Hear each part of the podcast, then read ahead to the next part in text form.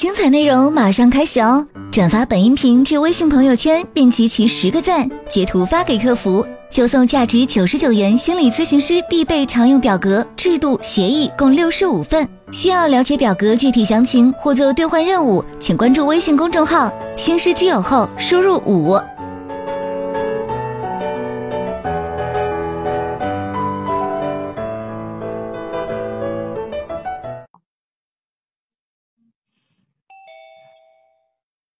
你好，老师。哎，你好，嗯，你好，老师。嗯，好，你要不要开始说？你这是第二次嘛，对吧？你上次，你你上一次是在四月二十一号，对吧？是的，是的。然后今天，对对，就是刚好一个月。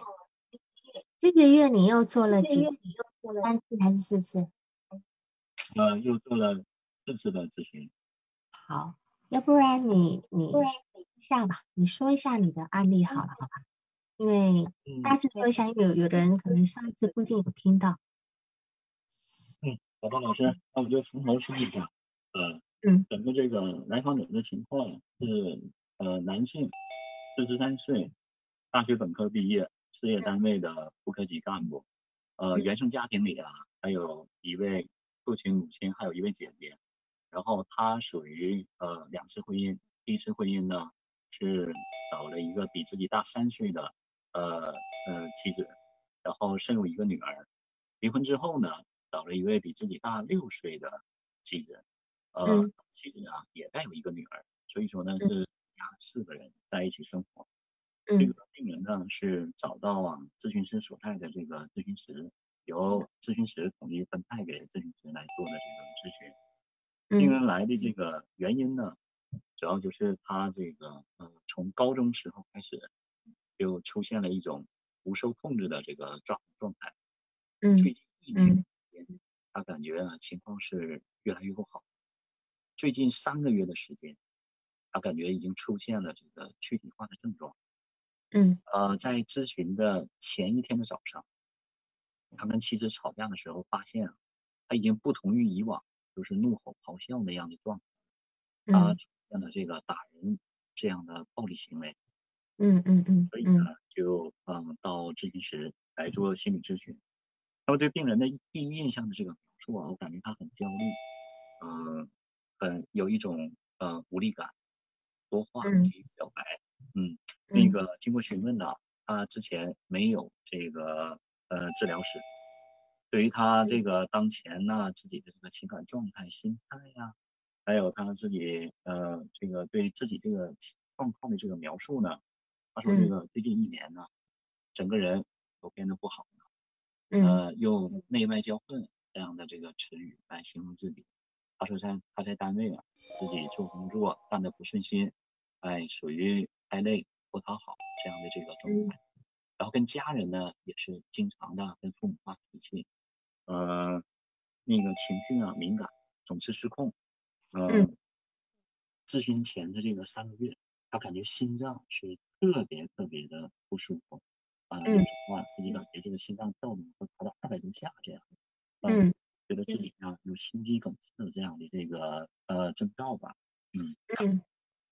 那个对于这个。动力性的这个诊断呢，假设还有这个思考，嗯嗯，那个来访者呢，属自恋型的人格，具有自我夸大感，啊，要求啊过度的赞美，他对这个指责、失败或者是挫折非常的敏感，当他良好的这个自我感觉遭到打击，尤其是啊危及到自尊的时候，他就容易自恋性的暴露。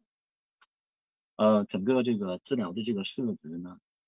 呃，是面对面的咨询，每个周五固定是晚上七点钟开始，五十分钟，呃，一共是咨询了十三次。那么这十三次呢，我大体啊分成了三个阶段。第一个阶段呢，就是第一次到第三次，主要是排查他这个躯体化症状是否产生器质性病变这种可能性，也是降低他的这个情绪。那么从第四次咨询开始到第十二次咨询。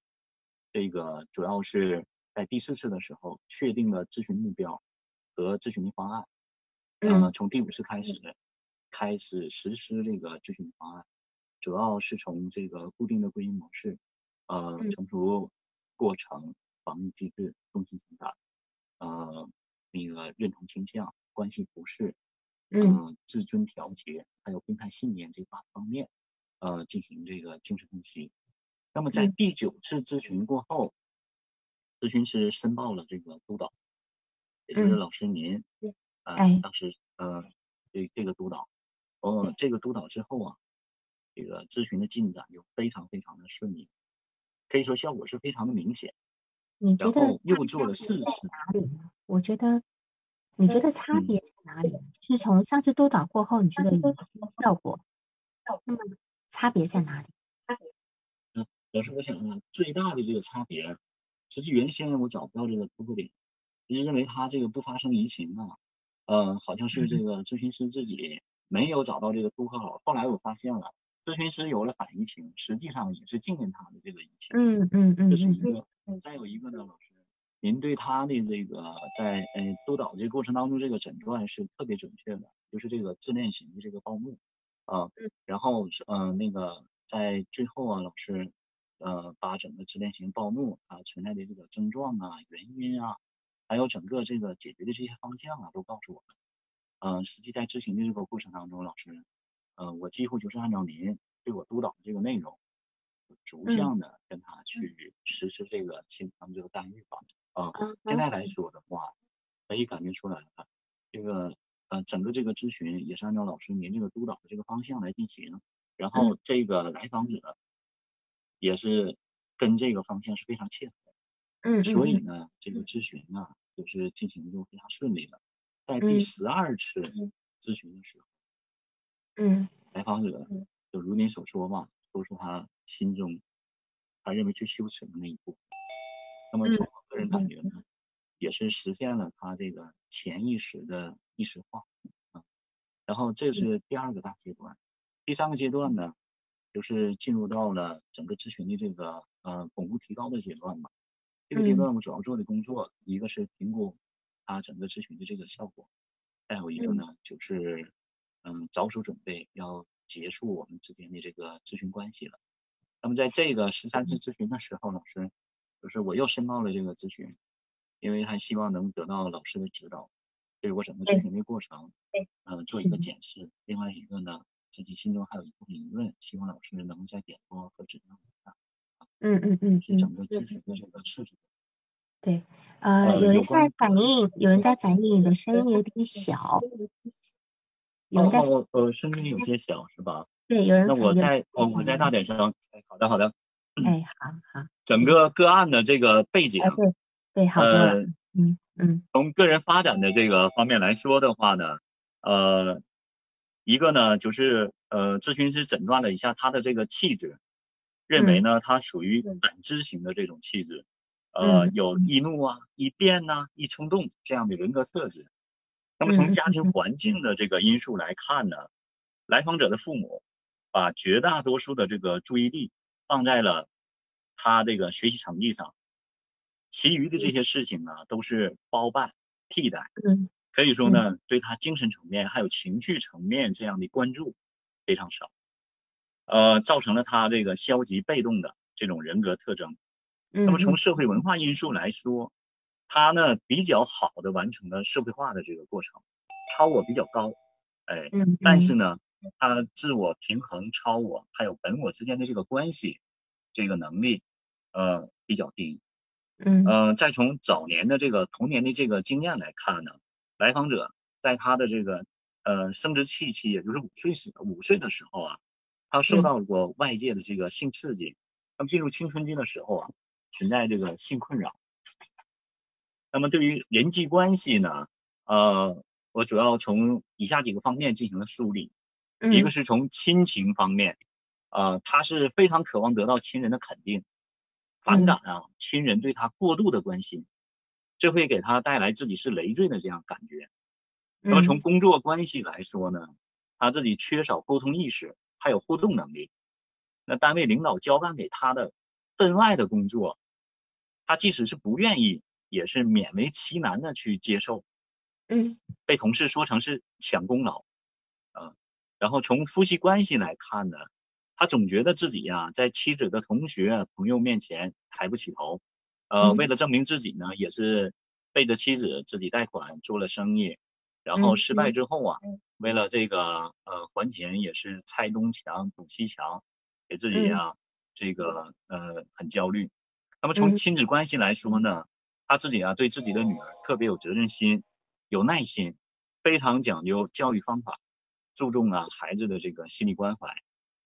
呃，从咨访关系来说呢，这个在来访者没有出现移情，但是咨询师出现了反移情，主要表现在两个方面了。第一个呢，就是当咨询师觉察到来访者竭尽全力还得不到别人肯定的时候，会出现自责。这个时候呢，咨询师就推迟掉了。呃，其他的这个咨询的预约，还有一个呢，当咨询师察觉啊来访者夸大自恋之后，咨询师呢也是过度的使用这种咨询的理论吧，要彰显一下自己的这个权威性。这个在咨询当中发生的这个重要的这个时刻呢，以及重要的对话片段，老师我就把这两个合在一起来说吧。好，行。在第四次咨询的时候，来访者在表达自己啊。动手打妻子的时候，他是有很强的这个愧疚感。嗯，他这个比较典型的这个对话片段呢，他是以这样说的：打妻子那一天，他压根儿也没过脑子，巴掌就抡出去了。妻子还手的时候，他才意识到自己打人了。呃，他自己说他向来是看不起打人的男人，打女人的男人，所以呢，感觉呃很羞耻，很后悔。在第五次咨询的时候呢。来访者表达啊自己对亲人过度关心的这种烦躁感，他是这样表述的：他说我理解父母啊，毕竟他们那个年代没有亲子教育的辅导，但是我很反感父母的过度关心。比如说我基本每天给父母打电话，有时候没打的时候呢，父亲就担心是不是我发生了什么事情啊？啊，我觉得自己真是个累赘啊。那么在第六次咨询的时候呢，来访者。这个谈到初中恋爱失败时呢，感觉他有很强的失落感。他是这样说的：“他说，呃，我可能就是这样的一个人吧，渴望与女孩子谈恋爱，但是却只能暗恋和表白，不敢进行实质性的交往。”嗯，在第七次咨询的时候，来访者表达对高中恋爱失败时啊，他有很强的这种无力感。他是这样诉说的：“他说。”呃，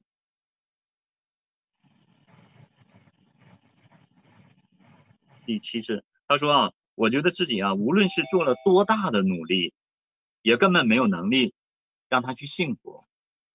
在第十一次咨询的时候，来访者他是呃决定啊是否暴露自己自己的时候呢，他有一定的这个犹豫感，因为咨询师啊在跟他这个交流的时候呢。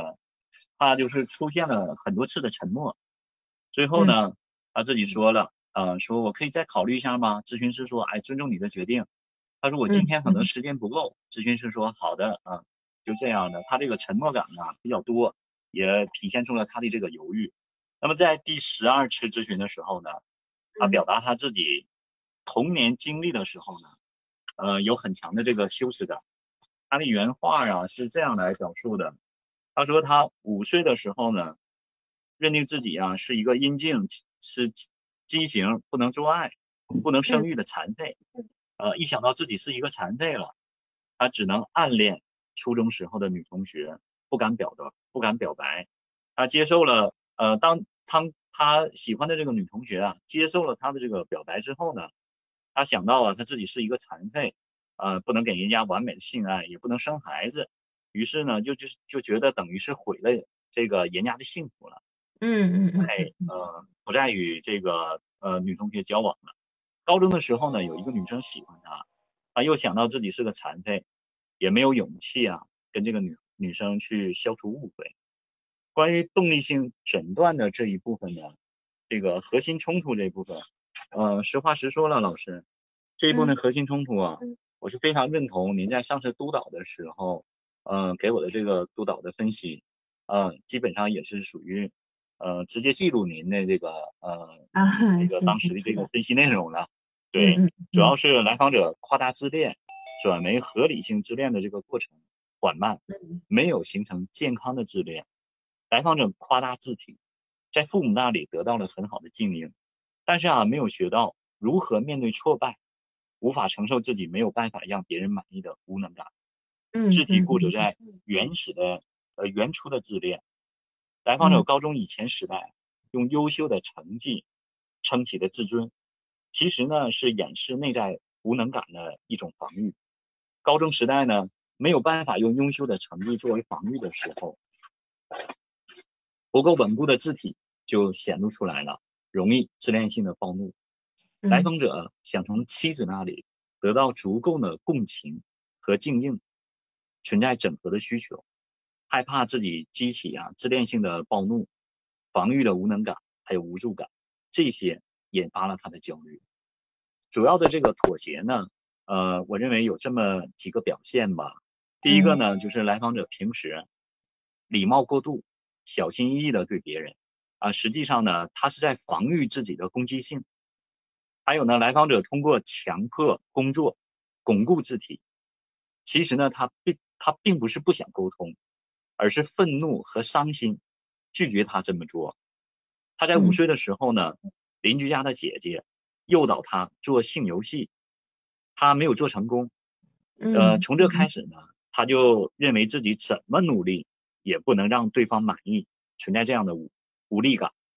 嗯，后来呢，通过自己不断的手淫啊，推断自己的性能力，也陆续啊将很多错误的信息加入到了这个推断过程当中。那初中恋爱呀、高中恋爱失败以后，他形成了自己呀、阴茎畸形，无法做爱，不能生育，这种是个残废的这种结论，觉得自己很羞耻。嗯嗯，他一旦嗯认定了这个结论之后啊，他就再也不检视这个推断的过程了，直接就使用自己是残废的这个结论。对于年纪小的、长相好的、条件好的相亲对象，都拒绝了。嗯嗯，他的这个来访者的这个防御机制呢，呃，主要是存在反向形成这样的防御方式，常常怀有无意识的反叛性冲动，以及苛责的自我批评。来访者还存在外化这样的防御机制，遇到挫折的时候呢，总认为社会在批评他，而事实上呢，是他感觉到自己内疚。那个关于这个督导的这个问题呢，呃，一共是两个。第一个呢是请督导老师再检视一下咨询师整个咨询的这个过程，啊，再有一个呢就是嗯。请督导老师指导，呃，来访者潜意识实现了意识化以后啊，那个咨询师如何更好的疗愈来访者，呃，有哪些具体的方式啊，以及好的做法。嗯老师，我的初步的汇报完毕啊。呃，这次你增加的内容是蛮有趣的哈，然后也让我从前面八次的部分，我会做很多的一个叫做补充，就是前面有一些事情我没没明白的，自从他五岁的那次的一个创伤之后呢，就是他他有很多行为都能够解释了，这都能够解释。那么，因为我们现在重新去 review 这个个案嘛，对吧？哈，那么所以我觉得你呢，好像有打算要结束，是不是？是的，是的，老师啊，为什么？我是为什么？为什么？因为因为老师，因为老师，我我我已经推了很多的这个咨询的这个案例了，也有很多的这个，嗯、很多的好，没这关系。个很多来访者在等着啊、所以呢，啊，再一个老师号，最让我也是觉得啊，他的这个潜意识已经实现了意识化，啊，已经找到他的这个原因了。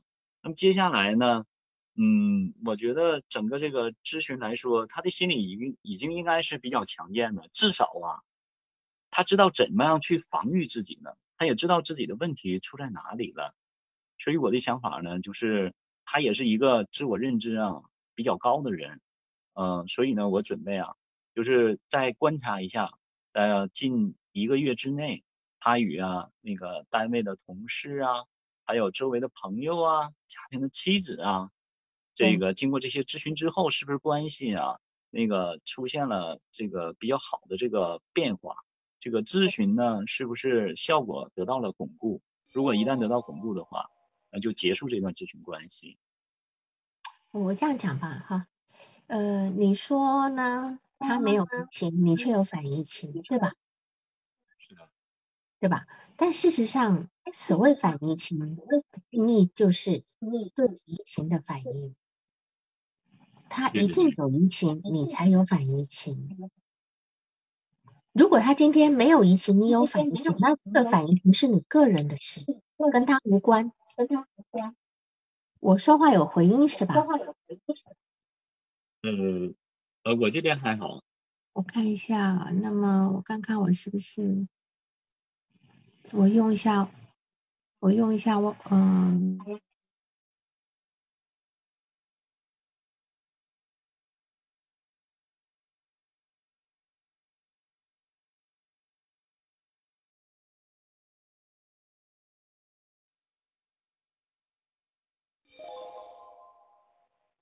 情才有反移情，而且这中间充满了投射信任的，就是说，说就是说，今天你的来访者他竭尽全力的想要去得到认可，他却没有得到。然后其实咨询师你也竭尽全力的想要让。让来访者，你也讲满意，或者是说竭尽全力的希望他的咨询是有效果，所以你把咨询都推掉。但是在这个咨询里面，我感觉到你你还蛮有压力的，就是有那个张力在，张力有吗？你你可以，你可以，你可以直说。你是的，啊，的确是有，嗯，有。好，如果你今天有，那就对了，你懂吧？因为因为来访者就是这样子，就是这样。哎，奇怪，为什么还是有回音呢？我 对，还是有回音啊。好。那就没办法了，办法了。呃呃，就是说，今天那个我听到自己的回应也很抓狂，就是因为他是一个自恋型人格，自恋型人格呢，一定会让有一种压力，就是感觉到被贬低，你担心自己会让他不满意，不满。然后呢？所以你今天会有一种担心自己的理想化被幻灭的感觉。所以你觉得一旦是效果好了，有效果了，你就应该，就应该，就是你你就应该要去把它结束掉。哎，我听到自己的回音，我都快要点，回音我都快要挺小的。然后大家都关了嘛？好，大家都关。今天，今天有点奇怪，嗯。好，所以在这个地方，在这个地方对你来讲是一个很大的考验。哦，对了，是对了，嗯，那个有人说你是用音箱是吗？用音箱是吗？哦，是的，老师，因为对对对，我的确是在用音箱，嗯。要不然你不讲话的时候，你关。不讲话的时候，你关关关一下。好的好的。好，你关一下麦会不会好一点？因为我一直都是这样，就没有从来没有过这个有回音过的事情。好，然后呢？如果说你能够在这边能够稳得住的话，这个个案会给你带给你很大的提升。但是现在我感觉到你受到的压力，你想要去停止掉。那么当然，你跟他站在一个一致性的反应情，他现在也正面临到他自己的理想化要被幻灭的时候，那么你也在担心你自己的理想化要被幻灭。好，所以这个部分，当你想要说话的时候，你就开一下麦，说完你就关，好不好？好，这样。好的，老师。好，嗯，大家刚刚说好像行了，就是你那边音箱关了就好，没问题了。那么，明白了，明白了。我我就从这个地方先跟你先切入进去，所谓的反移情的部分。然后，因为经你经过上一次你告诉我的，呃，就是你这次补充的是，他五岁的时候找了一个小姐姐，呃，是小姐姐找他要玩性游戏，对吧？对，是的。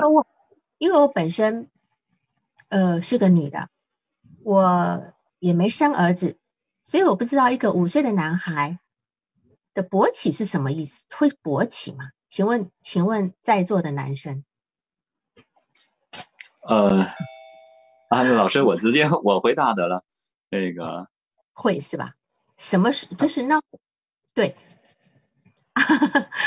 没办法，我这个要点我因为我这个这个是我知道五岁的男孩勃起，有时候是因为他要他要上厕所或干嘛的，充满尿尿尿想尿尿的感觉的时候，对吧？哈，然后他有时候可能很兴奋的时候他会，我讲兴奋并不是指，并不是指那个呃就是性兴奋，而是他很开心的时候也可能会，对吧？嗯，是的，啊，是这样。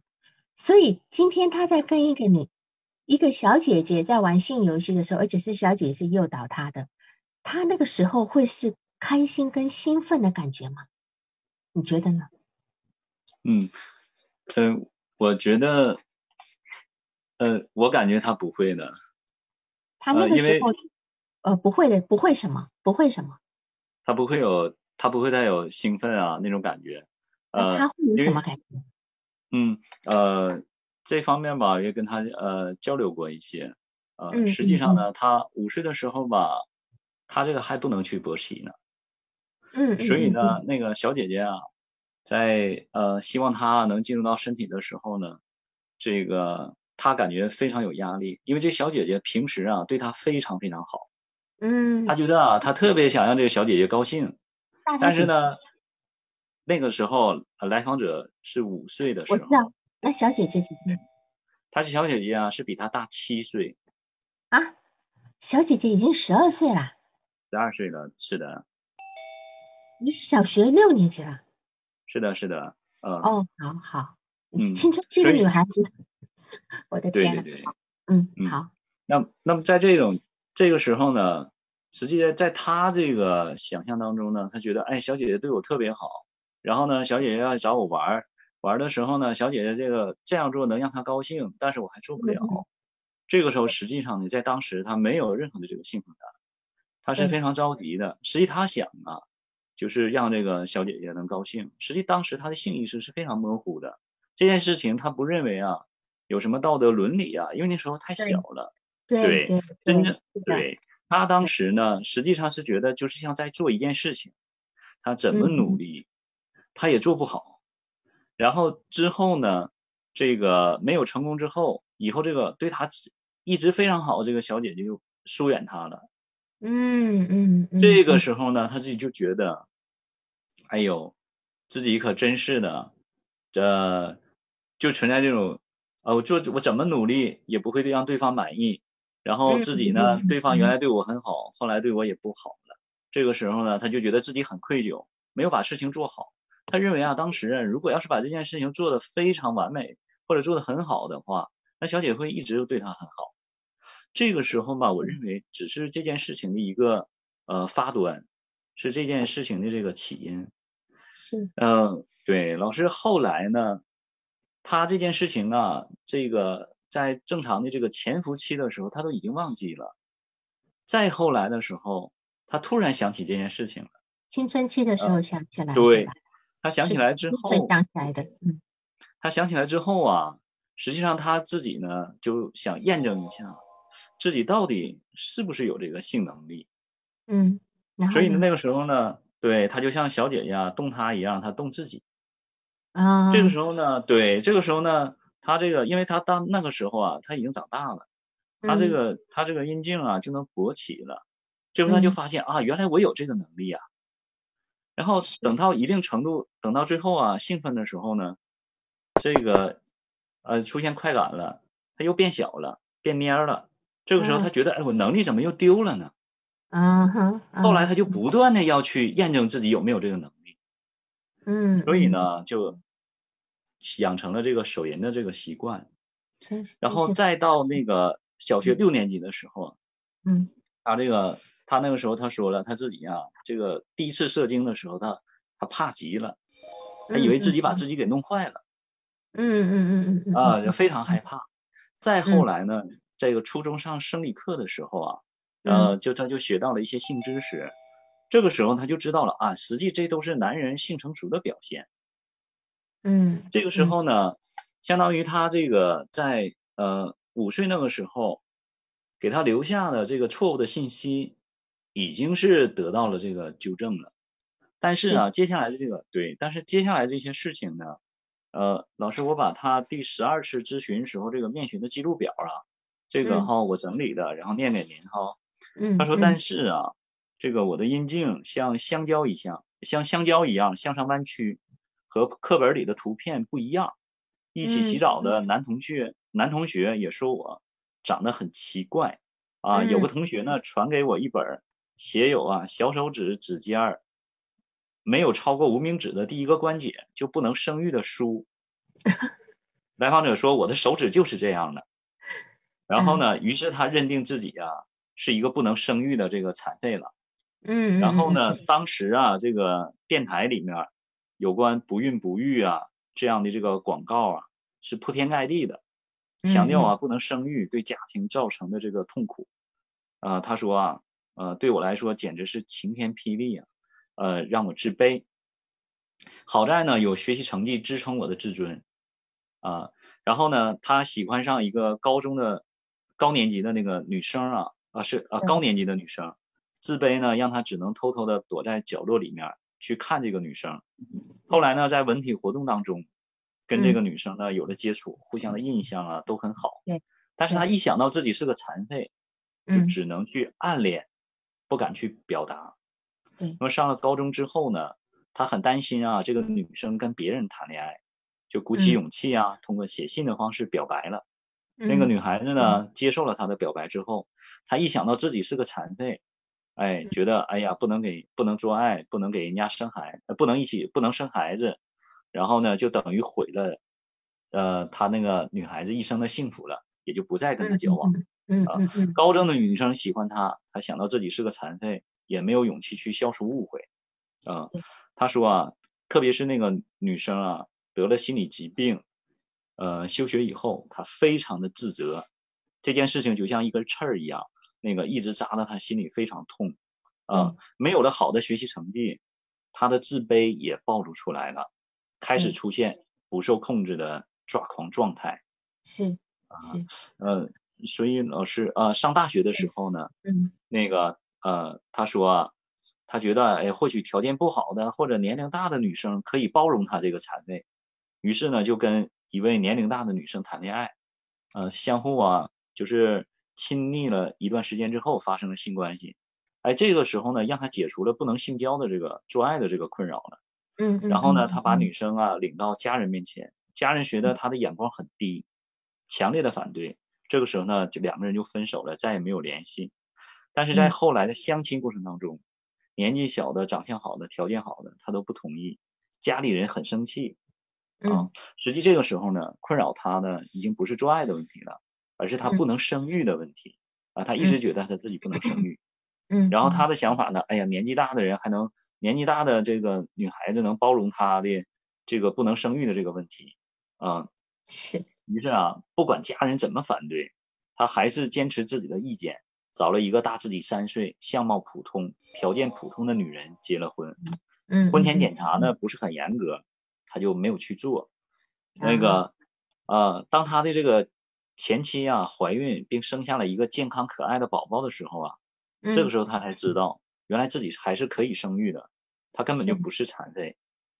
然后他离婚的原因呢，是他这个前妻啊，在性的方面非常腼腆，嗯他感嗯觉呢不能满足他，特别烦躁，自己呢，因为没有当时没有做心理咨询吧，他自己怎么也嗯。找不出原因，夫妻关系呢就是越来越僵，最后就离婚了。那现在嗯。看呢，他自己觉得离婚的主要原因就是总用责备前妻的方式来掩饰自责，嗯，嗯嗯。然但嗯。是当时呢，他误以为啊，自己找的女人年龄还不够大，后来呢，就找了一个大自己六岁的这个嗯妻子结婚。他现在这个妻子啊，人很优秀啊，也呃也很好，就是脾气有有些急。那么他妻子的同学朋友当着他的面儿啊说配不上他的时候呢，妻子当场不做反应，之后呢还说他很小气。他说这我忍了。妻子跟他吵架的时候打过他，他说他也忍了。他瞒着妻子借钱投资做生意失败了，妻子嗯除了发火，连一句安慰他的话也没有说。他说他嗯也忍了，他努力嗯在家做家务，在单位啊使劲干工作，希望自己能得到妻子的肯定。嗯他说啊，他自己真是竭尽全力了。是。结果呢，那天妻子当着闺蜜的面还贬低他，这个时候他就爆发了，伸手打了妻子。所以呢，他自己认为啊，这个问题的根源就是小的时候自己被性侵犯过，这件事情不太光彩啊，觉得很羞耻。嗯，是。我觉得你这段叙述呢，其实是，嗯，很有意思。就这段叙述很有意思，就是把他的问题呢，因为你后面几次的工作呢，就让他的那个整个前面的问题全都澄清出来了。是的，是的原初的事件就是那五岁的那一次的，对吧？那一次呢，几乎那一次几乎改变了他一生的发展轨迹，一生的发展轨迹。所以那个那个。我我也在猜想，那个小姐姐一定是对他不满意，甚至当下不知道说了什么。然后你也今天也说了，那个小姐姐不再搭理他，对，那么可能会让他在很多人面前都会觉得，他会感觉到别人都知道什么了，因为这是他的投射。也许小姐姐没有在外面说什么，可是他他自己会觉得很丢脸。其实后面几次的一个状态都跟这件事情有关，譬如说他高中那个女生。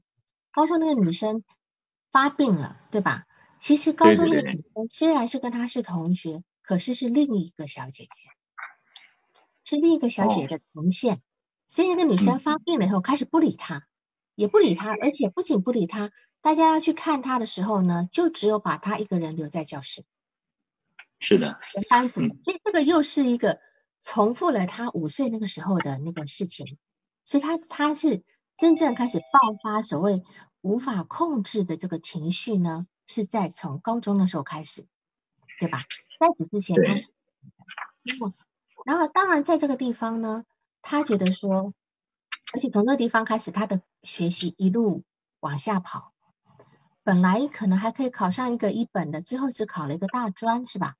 是的，是的。啊，所以你看他的他的人生轨迹，就从这个是从那个五岁之前一直发生。重复、重复发生改变，呃，发影响他的人生轨迹，到了后来如此的不如意。那么我们再想想看，这个人他他一生中他最大的目的是什么？我今天在看这个案例报告的时候，我重复看到一个字眼，就是满意。满意，他要让别人满意。他首先，他五岁的时候没有让那个小姐姐满意。然后他今天去追追任何人，即便别人同意他的告白了，他今天不敢接，他反而分手，因为他今天害怕对方对他不满意。就说告白跟交往又是两回事，交往下去以后，万一别人不满意他呢，对吧？然后呢，他的第二任妻子才算他真正娶的妻子，而且很好笑，是认为说你刚讲的特别有意思，就是年龄不够大。三岁还不够，还要找一个大六岁的，对吧？所以就你居然再次结婚，就要找一个年纪更大的，年纪年纪更大。然后呢，这第二个就就跟那个小姐姐大他一样了，六七岁了哈。然后呢，他还要他还是要让他的老婆满意，就是这个这个二婚老婆要满意。他今天。而且，但是这个老婆很有意思，可能他老婆重复的事情也是跟那个当年的小姐姐一样，就是挑剔他，挑剔他。他说：“我的老婆用挑剔我来控制我，我怎么做他都不满意。”他很清楚，就是说我的老婆用挑剔我来控制我，是吧？就会让他逐步的一直要让对方满意，但事实上他老婆就是不满意。那么我们再回头看，这个是原发事件吗？这这这是一个最原初的事件吗？我不知道你有没有问过他跟他家人相处如何？他的父母，他的姐姐虽然对他那么好，吃饭的时候吃水饺把肉给他，他们自己吃皮，对吧？但是他的父母会对他有很低的要求吗？就是学习上的要求吗？这里有吗？嗯，这个实际上呢，我认为对他是有要求的。因为父母跟他这个传达、传灌输的这个呃这个教育理念就是，你只要学习好了，一切都能迎刃而解。那从爸爸妈妈这个角度，就是要求你学习好，其他的事情你不用去考虑。包括他高中时候这个系鞋带还得妈妈去做。就像老师您上回督导的时候说的，他实际上呢，他的手和脚就是他的养育人，对他自己唯一去做的就是靠他这个学习好，去撑起他这个自尊。实际上是撑起自尊的这个同时呢，实际上呢，他自己已经心里潜伏了一呃，已经埋下了一个自卑的种子了。他是在靠不停好的学习去支撑他自己。后来到高中的时候呢，他学习成绩下滑之后，他嗯自己实际上我感觉这个学习成绩就像一副盔甲一样，呃，原先保护着他，现在没有这套盔甲了，是呃，那么他的自尊就受到了危机啊、这个时候呢，他自己就出现了这个不受控制的这个抓狂状态了。他的自尊太单一了，他的自尊只是一个学习好，但是这是的你要知道，这东西是不能够能够让他全面能够得到。所谓夸大的背后，其实就是羞愧跟困窘。他今天，他今天，你看很轻易的就这么一个高中的事件就打败他，他的成绩就下来了。那个时候，我不知道他的父母是他的姐姐是用什么的什么样的反应来对待他，是不是对他很失望等等的。你家里这么的栽培他，这么穷，还要尽量的去供他，所以在这个地方，当时我不知道这这这么困难的情况他是怎么过来的，所以他终其一生呢一直在要去弥补这个缺憾，所以他今天为什么会对他的老婆在在众人面前说，呃，意思说哼不帮就算了，就这么一点小事，这个是第二件事情，他讲的第一件事情就是。他的老婆的同学在来家里聚会的时候说到，祝他性生活快乐。啊，是的，你就知道这句话刚好击中他的点，对吧？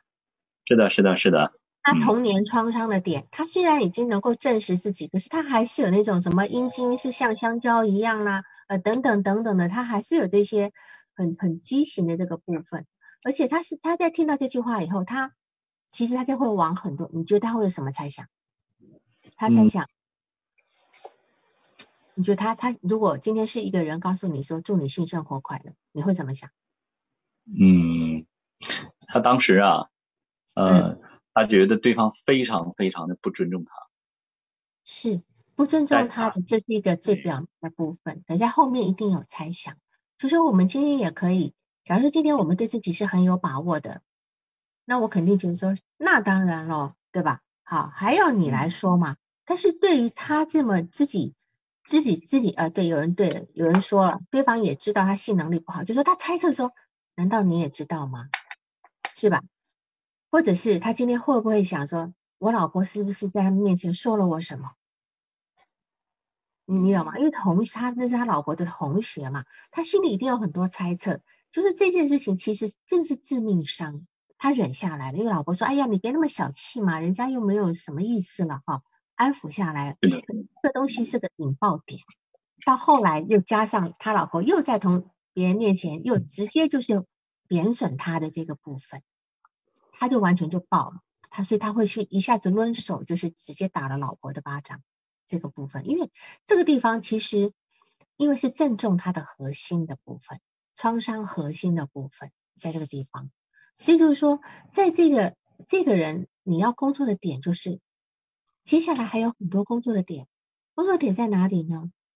他这份满意的部分，这份满意的部分，就是他今天要让所有的人的满意，那这个满意当然是他能夸大撑出来的。他今天虽然说他潜意识意识化了，可是他还是没有办法不让自己让别人满意。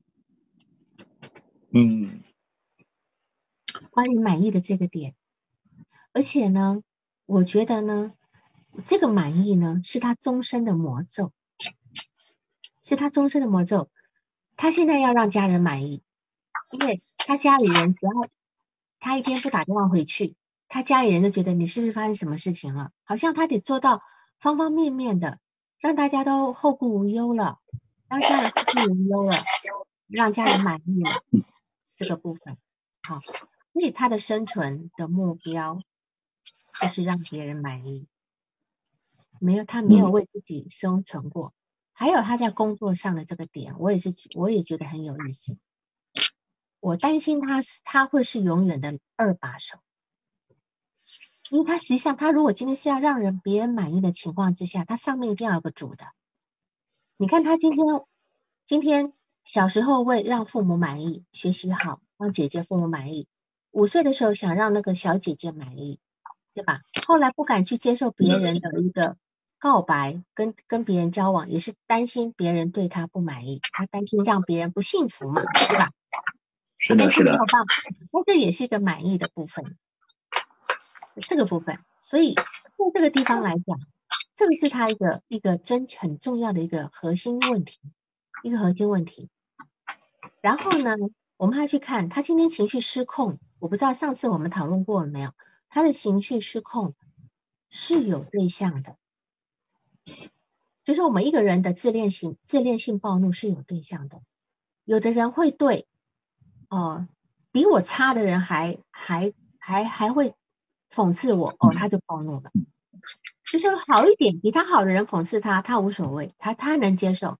有人就是对那种好，我今天如果在，为什么我今天，比如说有些人常常会跟那个停车场的保安打架，会跟会跟小区的保安打架，因为小区他们觉得你这小区的保安，你还居然敢对我这样子，然后就气就上来。本来还非常有风度的人，但有的人他的。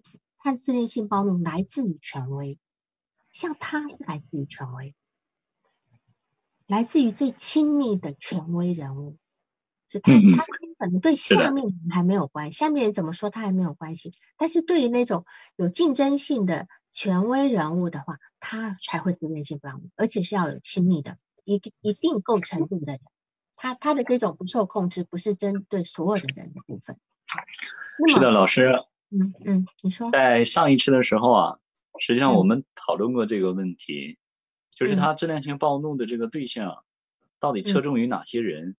实际上呢，他侧重于跟自己关系亲近的人，越是亲近，实际他越不愿意让对方就是感觉到他自己存在的这个困扰。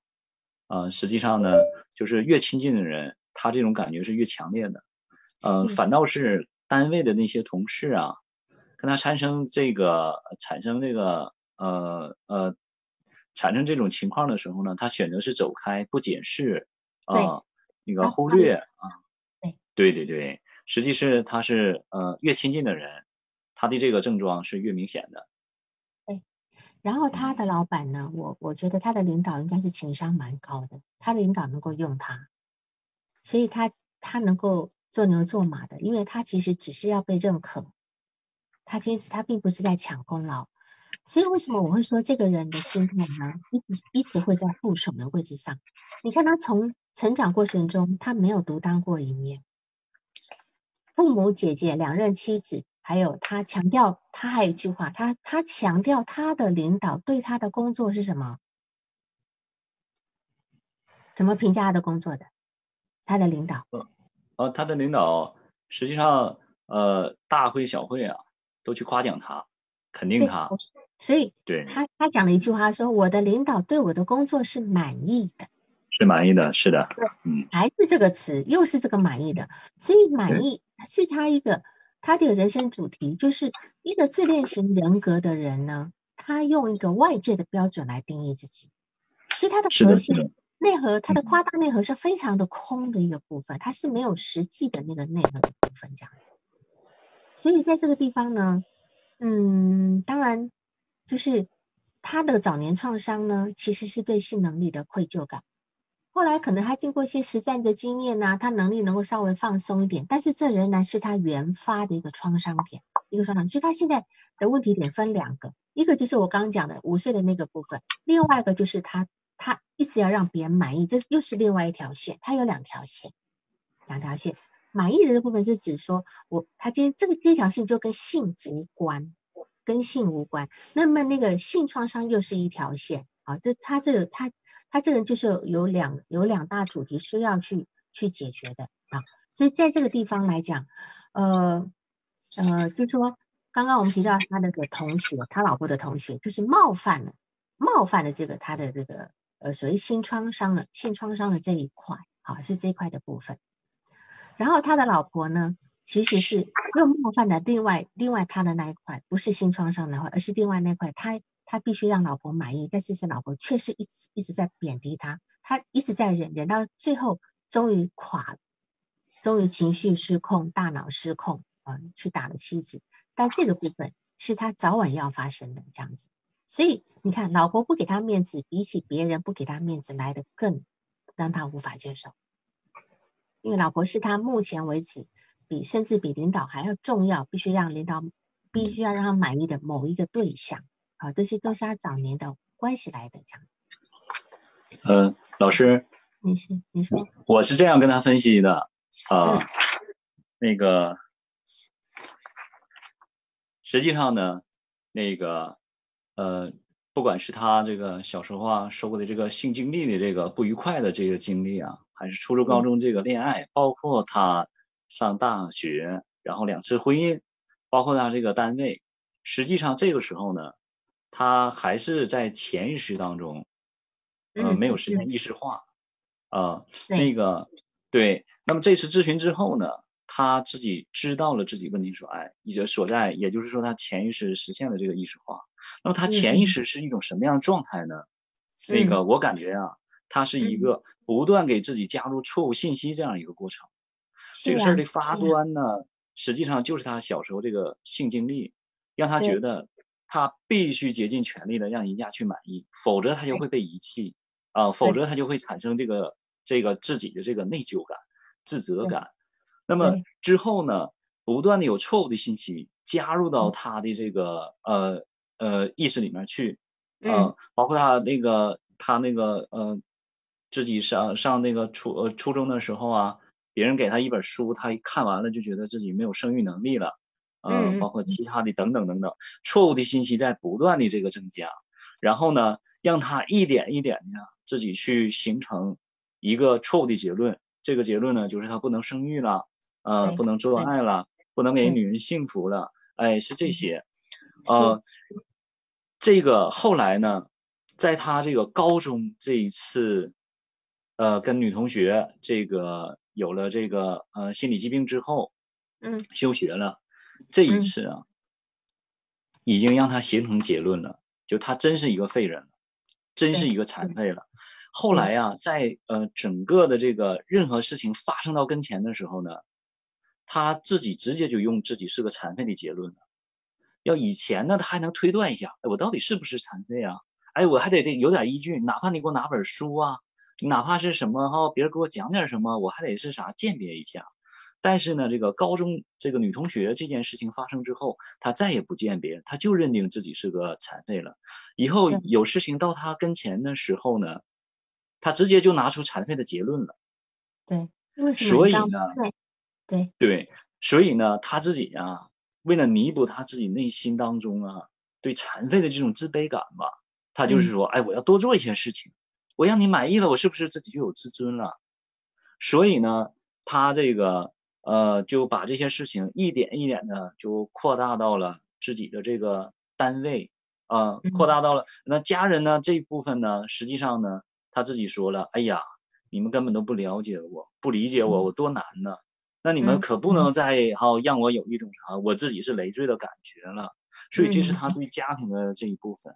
那么他对自己呀，目前这个爱人这一部分呢，实际上我认为，还是他当时还是在潜意识当中觉得自己是一个残废的人，直接就使用这个结论，啊，他就觉得哎呦，我是个残废，我跟你这个好呃，我跟你这个两个人呢就结为了命运共同体了。那你应该是体谅我，你应该关心我，知道我的难处。哎，我都这么去努力了，这么竭尽全力了，那你应该是啥？至少啊，给我一个安全感。哎，最起码对我有一种体贴。是呃，这个就是他整个这个心路过程。那么这一次咨询师呢，跟他这个咨询之后，告诉他，你竭尽全力想让别人去满意，这个本身就是不成立的。因为我们无法去在这个世界上，我们不需要我们做每一件事情都要人家去满意，更何况有些事情是你一厢情愿的去做的，人家根本没要求你，你自己一厢情愿做完了，你还让人家给你点赞，让人家给你肯定，实际人家从来没对你有这个要求，那你这种要求是不会得到回应的。嗯，也就是说。你不一定每一件事情竭尽全力了，都会得到人家的满意的评价的。是的。呃，那么呃，再有一个呢，就是那个他小的时候吧，一直认为啊，他这个不叫性游戏，他认为这个是性侵犯，他觉得他性暴力对他。那么这一部分呢，这个咨询师啊，当时啊也跟他做了一个这个解释。我说我跟我主要是跟他说的意思啊，我这个就是性游戏，为什么？第一个，那个小姐姐也不是成人，她不是成人对你可能存在这个性侵性暴力的问题。再一个，那个小姐姐她出发点也是很好奇。那么在那个时代呢，呃，两个人啊互相看一看对方啊，互相触摸一下对方，然后甚至有再进一步的想法，这些都很正常，都是小孩子的一种想法。是呃，再有一个呢，就是这一次这个性游戏，并没有破坏他的性能力和生育能力。呃，先这样子吧，我跟你讲，在这边你做的这个解释不一定对他会有帮助，因为哦哦，因为没你说的是对的，你说的是对的。可他今天确实在这件事情受伤了，而且他年纪还小那么多，在这种情况是没有什么对错，但是我们要共情到他，我们要共情他受伤的心，就是我们今天一样我也跟他讲说，是，也许对你来讲这是一个性性性侵犯，也许，也许是一个性侵犯，因为你毕竟比他小那么多，你又希望。小姐姐能够开心，你勉强自己去做一个自己本来就不会不会的事情，所以这件事情给你造成很大的阴影。就这个层面来讲，你是受到伤害的。你可以这样，因为我们必须去认可他的感受，是吧？哈，那当然，你讲的那个道理是对的。然后呢，但是就是说，在这个地方来讲。当然，从这边可以带出来，我们希望他能够理解，就是说，你看，你今天为了要让别人开心，你自己常常会受到伤害。所以我们要去让他理解，你你看，你今天不可能让所有人满意，你讲的道理他也都知道。可是他今天就是因为我不让别人满意，我更痛苦。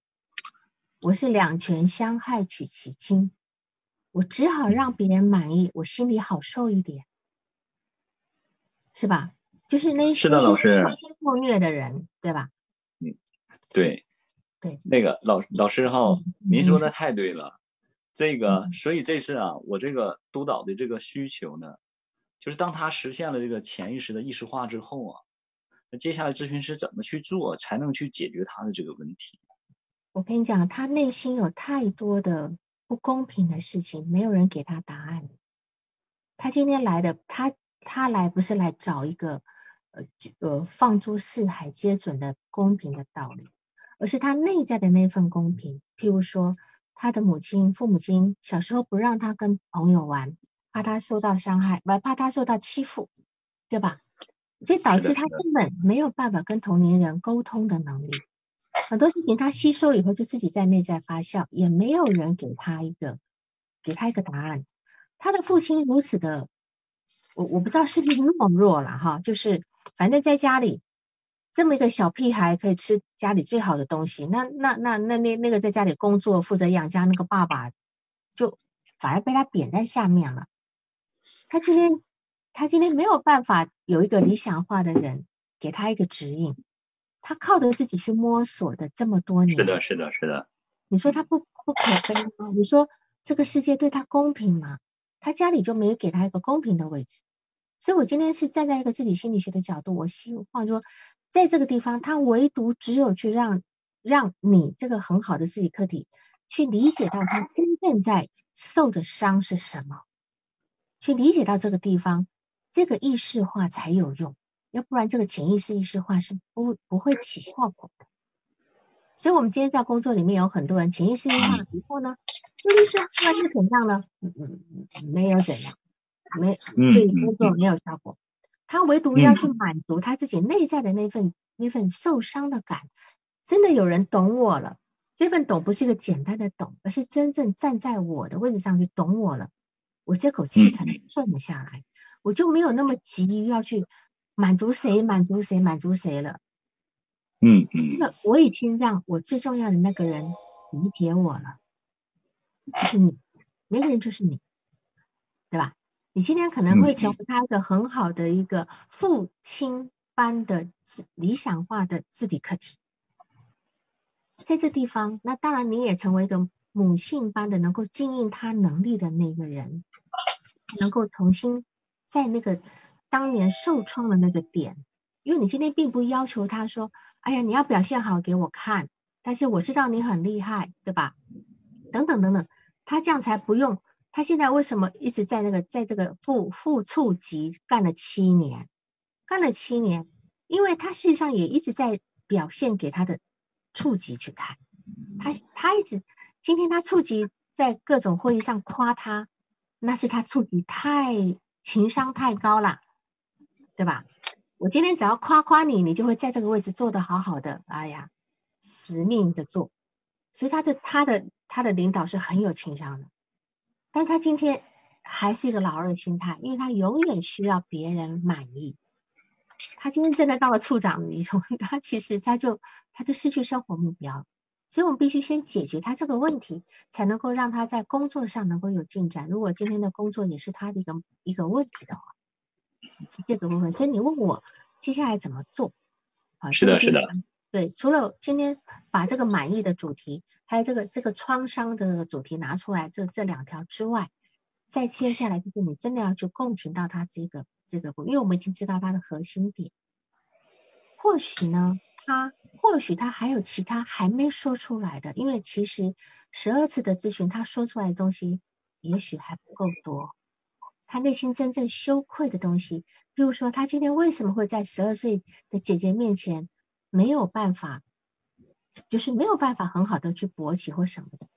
这个地方有没有俄狄浦斯的阉割焦虑、乱伦禁忌？有没有？我不知道，因为这里的没没有收集到。而且他跟他的母亲似乎共生的很厉害，融合的很厉害。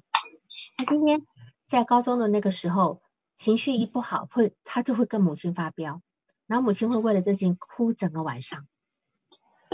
似乎他跟他母亲也没有没有分化，在这地方他还有一个需要分化的问题。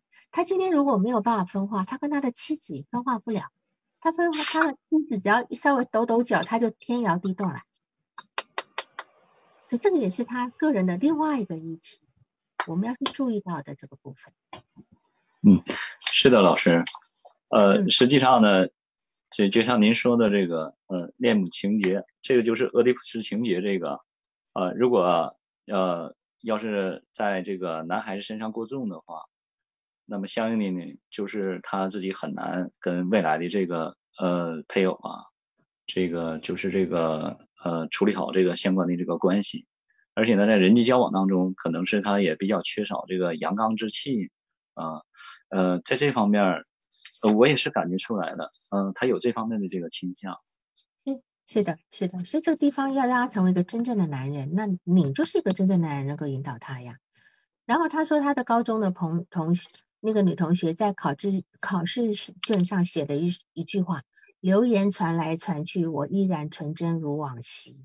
这不是周慧敏那首歌嘛？叫叫叫流言是吧？其实这句话也就是他自己，这也是他自己的部分。他今天跟这个女同学其实是有一种同病相怜的部分。在这个地方，他也爆发了他的一个疾病。从那个时候开始到到现在，他就没好过，他就没好过。从那个时候，所以这个地方是你要去真正理解到他痛苦的地方。这样子。嗯，老师好。嗯。您说好，就是像这样的这个来访者，或者说吧，就是从理论上来说的话。我们到底怎么才能把一个人给治愈呢？那么从精神分析的角度，我们说了，呃，实现了这个潜意识的这个意识化，让他知道啊，原来我不对劲儿的地方在哪，啊，可能有些事情我我今天只是一直通话，可是我的冲突没有得到解决，我今天只知道我的冲突是什么。呃，他的是啊，我们咨询师告诉他啊，你这个冲突是这样的，然后呢，你知道原因，然后你也可以自己去防御了。那么接下来呢？那他内心的需求呢？嗯，他知道了，他知道我的意识，我的意，我的我我冲突是什么东西？可是我的需求没有被满足。我当年的创伤就已经是创伤了。我我在后来一直要去满足这一块，我要去弥补这块。可是你就知道，这强迫性重复是不弥补不了的呀。呃，现在吧，呃，因为。我我看这个精神分析啊，它有它有一种这个，它有一种处理的方式，就是让人学会去哀伤，呃，就是对自己完成哀悼，对，完成这么一个哀悼的过程。今天网络上还有个笑话呢，也是也是心理咨询之家发出来的哈，心事之友发出来，他是说，有个人问他说，呃，你你结束咨询以后，嗯，你还尿床吗？如果那个人说。我还尿床啊，不过咨询师让我学会接受尿床。对，嗯，哎，是吧？就说是我们会让他学会，我们可以让他经历一个所谓真真正来讲，精神分析其实最终一定是经历一个哀悼的过程。是啊，对，哀悼一个过程，但是哀悼了以后呢，这个这东西哀悼其实哀悼是个很深的词眼，我们其实很难去用用用说这样的理论去去讲。去讲说哦，他完成哀悼就好，完成哀悼是个非常内静、内内在深层，达到一个呃，我今天真的不需要用满足别人来证明我的价值，对吧？嗯。以他的主题来对。然后我今天不需要再去找一个母亲般的女人来来接纳我、安慰我，我也能够自己安慰自己。呃，然后我那个跟他也说过，我说实际上呢，这件事情的这个起因从根源来说，是你在五岁时候发生的这件事情，让你啊，那么这件事情呢，那么当时对于幼小的这个你来说的话，你是无法拒绝的。那么既然它发生了，到今天为止，这件事情给你留下这么大的这个阴影，让你当做自己心中啊最羞耻的这一部分，然后呃，经过。这么多的这个纠结，然后自己呀，那个有勇气给说出来。那么回首啊，当时这个发生这个情况的话，呃，你很小，那么你根本无法去拒绝这件事情的发生。那么在这种情况下，你只能对这件事情去哀悼去。我们不可能是拒绝，呃，那个事情发生在我们身上，但是我们可可以决定啊，我们去应对它这个态度。所以呢，也是从这个方面吧。呃，想从让他从哀悼的这个角度去解决他这个潜意识意识化之后，哀悼的角度不是你告诉他的，你告诉他的只是一个道理的灌输，不是，是他自己会走到那一个阶段的。嗯，你看会走到那阶段，就是说这样讲吧，我刚才着急了啊，对对着急，你你是一个比较理性化的人，就是说呃。今天我刚也举过这个例子，你必须先去认同他、接纳他，确实在这件事情上很受伤害了，嗯嗯，受伤害了，才能他自己会去，他自己才会哦，有人满足我的这个需求了，我知道，然后他才会自己去在那个地方工作。你别把要做的工作给做掉。嗯，老师您说太对了，这个哈对我太有启发了。实际上这些事情啊。得他自己去感受，我相当于啥替他去做了，直接就告诉他了啊是怎么回事儿，实际他应该能想到，对他可以的，可以的，但是你要先共情到他这份受伤的部分，嗯嗯，这个部分，这份部分。本应该是他的母亲在他每次受伤的时候要去做的事情，就是啊宝宝我知道你很痛啊，这不小孩别别摔跤，妈妈知道你很痛啊，没关系没关系。啊，就这这一句话就够了，就是当他小时候有这种事情，是吧？而不是说，而不是告诉他说，总是会跌倒的呀，你也不要怪自己呀，对吧？嗯嗯，这样这样就不这样就不是一个所谓共情的一个部分。所以我们今天重新来检视这个来访者，他的他的认同，他的超我要求来自哪里？首先，他全全家都把希望寄托在他的身上。所有人牺牲为了他成就他，这是一个多么沉重的一个爱。那么一天不打电话，他就担心家里会担心他的他的，所以他他在他的家人的心里，在家人的眼里，他是如此的脆弱，对吧？别人把我看得这么脆弱，我一天不打电话我就有事了，我就出事了，你们对我一点都不放心。所以今天这他自己对自己的意向到底是强大还是脆弱？家人到底投射的是什么东西？这个部分，如果他今天没有办法觉得我今天是一个够强大的、够强壮的人的话，他永远都是捏捏捏的，还还还还在他当年那种香蕉般的阴茎的那个状态里面。而且这个事实上，他的世界的标准是非常严格的。他不仅是对自己，对外界也一样。所以你说的外化的部分，他外化的部分，其实上他的内内外外都是用严格的标准来赋予外界对自己的要求。所以在这个在这一点上面，当然你也投射性认同的一致性的，你也同样用如此严格的部分来要求自己对待他。嗯，对吧？是的，对。还有一个老师，您说这个，我想到了。呃，目前呢，实际他这个。面临的这个问题，实际上家人对他那种过度的关心，实际他非常需要啊，家人给他一种他长大的感觉。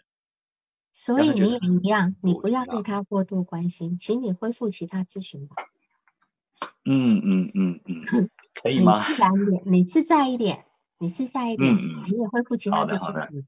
对，嗯嗯，今天也站在他家人那一面，全然的关注他，你你也把他当独子在养，哎。嗯嗯嗯嗯，有道理有道理。嗯，那个虽然我解决不了他家人的问题，因为我们咨询师是解解决来访者的问题嘛。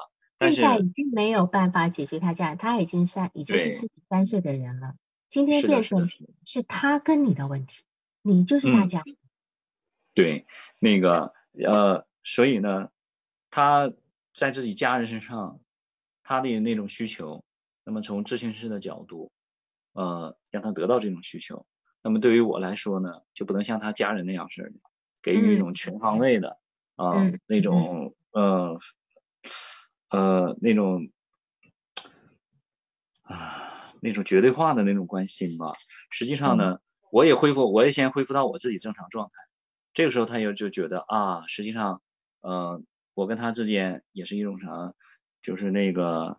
都能够彼此啊很轻松的这种状态，而不是说互相绷的都很紧了，然后互相呃，实际他呢可能对我也有压力，我对他也有压力，就是这种状态。对，所以你要放松，你你这边松缓了，他自然就能够松缓了，好吗？嗯嗯嗯，这是重要的，他能够感觉到你对他没有那么大的期待，你们两个现在哦，两个互相在在往上爬，互相撑着。是的，是的，嗯嗯。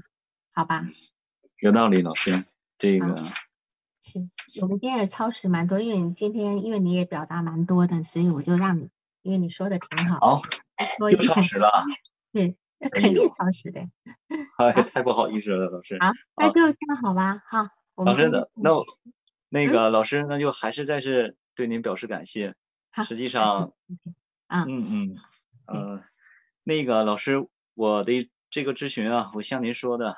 那个现在别着手结束这个做这个结束咨询关系的这个准备，然后跟他呢，那个一个我对恢复到我自己正常的工作状态，然后呢跟他，然后再呃再有一部分这个咨询的这个过程吧，嗯，感谢老师了，嗯，好，行，好，那好，谢谢老师，嗯，好的，拜拜，啊，再见，哎，也谢谢娜娜，再见，谢谢，再见。